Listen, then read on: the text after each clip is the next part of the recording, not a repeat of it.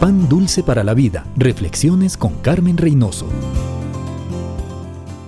Hablar de éxito cuando las presiones de la vida nos abruman, nuestras amistades y familiares nos decepcionan, nuestros sueños se derrumban y no vemos luz en el futuro es muy difícil. ¿Cómo reconciliar nuestras experiencias con la idea de que Dios quiere que seamos triunfadores? Ve en su Biblia que Dios tiene un plan para su vida. Hay un plan general para todos los creyentes y uno específico para usted.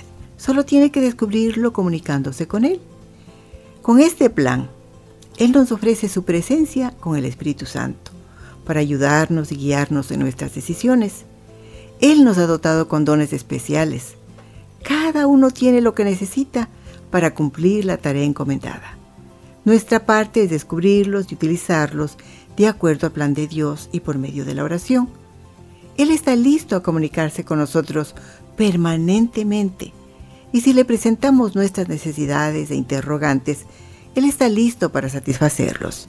Él nos ha dado los deseos de alcanzar el propósito que Él tiene en mente.